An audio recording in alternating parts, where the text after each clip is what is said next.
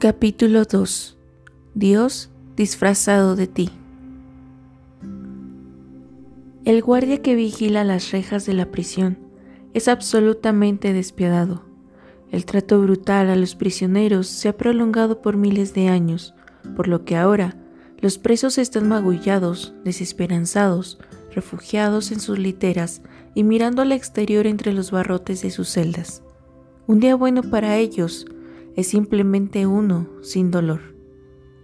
El guardia, el oponente, ha convencido a sus prisioneros de que somos pequeños e insignificantes, cuando en realidad, sean cuales sean nuestros sueños de realización más grandes, estos apenas rozan la superficie de lo que es posible. La verdad es que estamos destinados a ser como Dios, pero hemos sido engañados para convertirnos en internos de una prisión actuando como hormigas indiferentes ante la espantosa distancia que hay entre lo que somos y lo que podríamos ser. Rebotamos una y otra vez entre acciones y reacciones. Podríamos ser infinitos, pero hasta que comencemos a captar ese potencial, permaneceremos confinados en las literas de nuestra prisión. De acuerdo a la Biblia, el hombre fue creado a imagen de Dios, a la imagen de Dios el hombre fue creado. La Cábala enseña que no hay palabras superfluas en la Biblia. Entonces, ¿por qué la repetición? Porque obliga al lector a prestar atención. Comprende muy bien esto. Tú fuiste creado a imagen y semejanza de Dios. Tú tienes la misma esencia y por lo tanto el mismo potencial que Dios. Tú estás destinado a ser como Dios, así que pregúntate sin cesar, ¿soy ya como Dios? ¿Estoy manifestando poderes divinos? ¿Puedo curar a los enfermos y bendecir a las personas? ¿He resucitado a los muertos? Entonces la vara de medir repentinamente se extiende hasta el infinito. Ya no me mido solo en relación conmigo, me mido en relación con Dios. Este es nuestro potencial. Quienes quiera que seamos, cualesquiera que sean nuestros impedimentos reales o imaginarios. Moisés era frágil físicamente y hablaba ceseando. La grandeza no está reservada para los grandes. Los grandes son simplemente quienes han sido capaces de enfrentar y cumplir con su destino. Cada uno de nosotros tiene un destino más infinito del que conoce. La monotonía y el aburrimiento nacen de ese potencial no alcanzado o abandonado. Es la televisión y su aumento en el índice de audiencia. Es la computadora y el tiempo que pasamos en sus juegos, cuando en realidad hemos nacido para componer sonatas. Si no estás haciendo lo que naciste para hacer, y cada persona nació para hacer algo extraordinario, nunca te sentirás satisfecho. Imagina al doctor Jonas Salk, optando por ser un exitoso hombre de negocios, un ciudadano generoso y un excelente padre, pero sin pisar jamás un laboratorio. Lo que parecería una vida dedicada a hacer el bien, hubiera sido un hecho trágico si el destino de su vida, que era eliminar ese dolor y sufrimiento del mundo, no se hubiera cumplido. El doctor Jonas Salk descubrió la vacuna antipoliomielitis infantil en un momento en el que la destructiva enfermedad estaba en plena epidemia. Un gran líder espiritual, con miles de estudiantes y libros en su haber, contó en cierta ocasión su historia. Cuando tenía 11 años de edad, dijo, era una causa perdida como estudiante. Nunca les hacía caso a mis maestros y me escapaba de la escuela cuando se me antojaba. Pero una noche escuché a mis padres en la habitación de al lado hablando de mí. Mi madre estaba llorando. ¿Qué vamos a hacer con nuestro hijo? Le preguntaba mi padre. No tiene ningún interés en sus estudios, no quiere ir a la escuela y un día de estos lo expulsarán. Entonces, ¿qué será de él? Mientras yo la escuchaba ocurrió algo extraño. Pude sentir su angustia tan agudamente como si hubiese sido la mía propia. Corrí hacia la habitación y le dije que me perdonara. Le prometí que desde ese momento sería un estudiante aplicado y obediente. Hice esa promesa no porque me interesara estudiar, sino porque quería a mi madre y no deseaba causarle daño.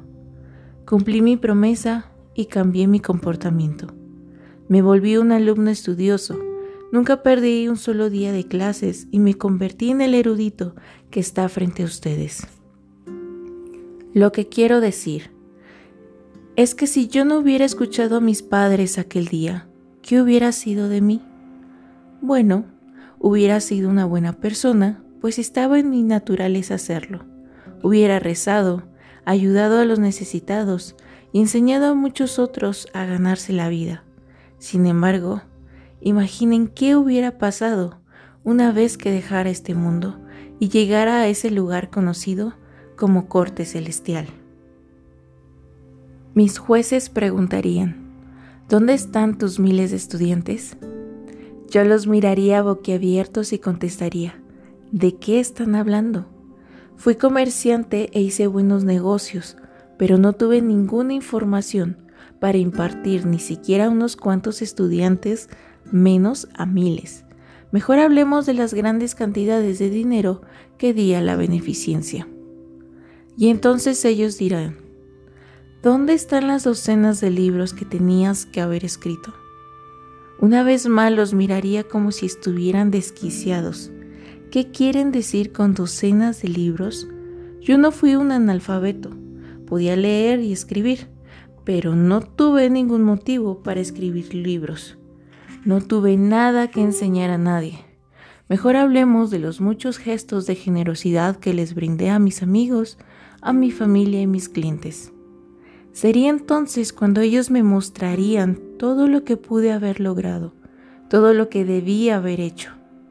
¿Puedes imaginar la pena tan grande que sentiría en ese momento? No hay infierno más grande que ver lo que podíamos haber hecho y fracasamos al no hacerlo. Entonces, esta es la medida. ¿Dónde estoy? No en referencia a los demás, sino en referencia a mí mismo dónde estoy en el camino de mi propio potencial. El incremento no debe ser lineal, sino exponencial.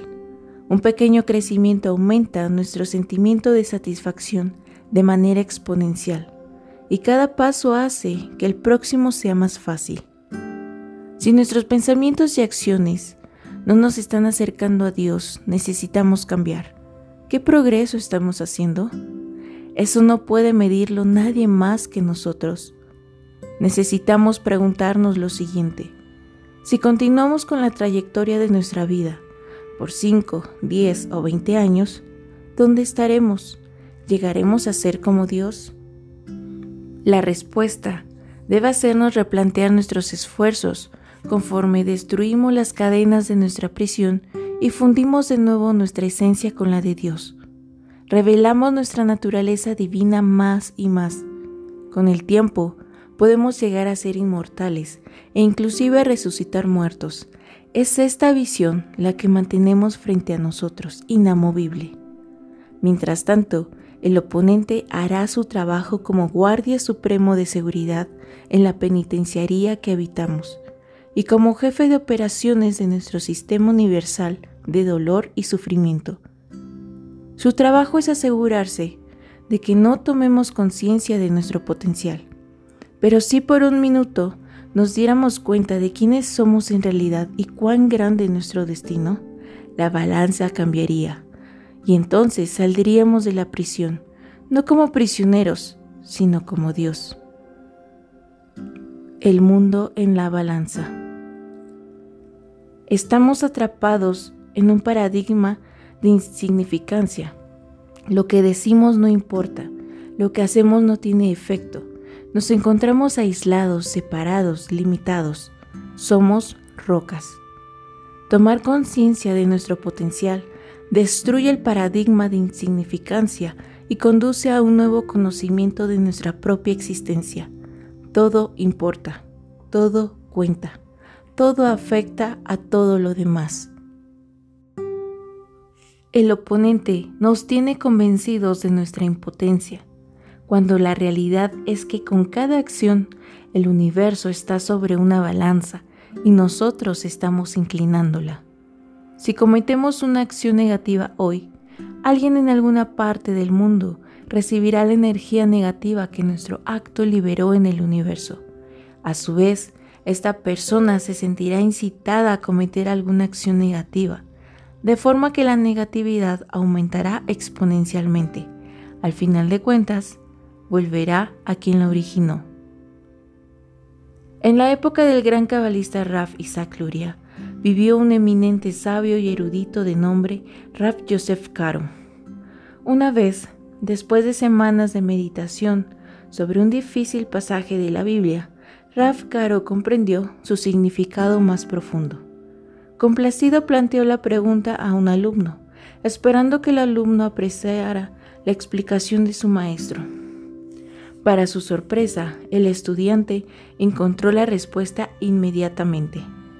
Raf Caro no podía creer que lo que le había llevado semanas de intensos estudios le ocupó al alumno solo unos cuantos minutos. Desanimado, empezó a cuestionarse a sí mismo. Tal vez se le había dado demasiado mérito, tal vez debía dejar de enseñar. Caminando por las calles, se encontró al eminente Rafluria, quien le preguntó por qué se veía tan desanimado. Después de escuchar pacientemente, Luria habló. Había un pueblo cuya agua provenía de un manantial en la cima de una montaña.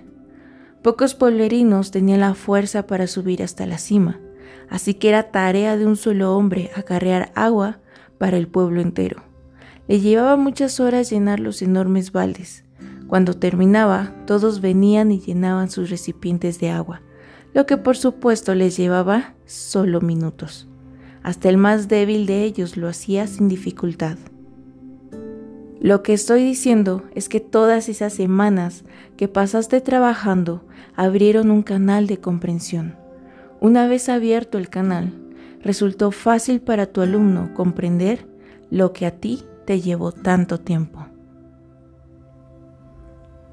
Lo que pensamos y lo que hacemos entra en la conciencia global y la cambia. Según Raf Aslak, cada vez que una persona elimina tan solo un fragmento del deseo de recibir solo para sí mismo, el incremento en la conciencia se acumula para el alma global. Cada vez que uno de nosotros revela más de su naturaleza divina, ello influye en el ser colectivo. Conforme te haces como Dios, resulta más fácil para otros ser como Dios. El mundo está sobre la balanza.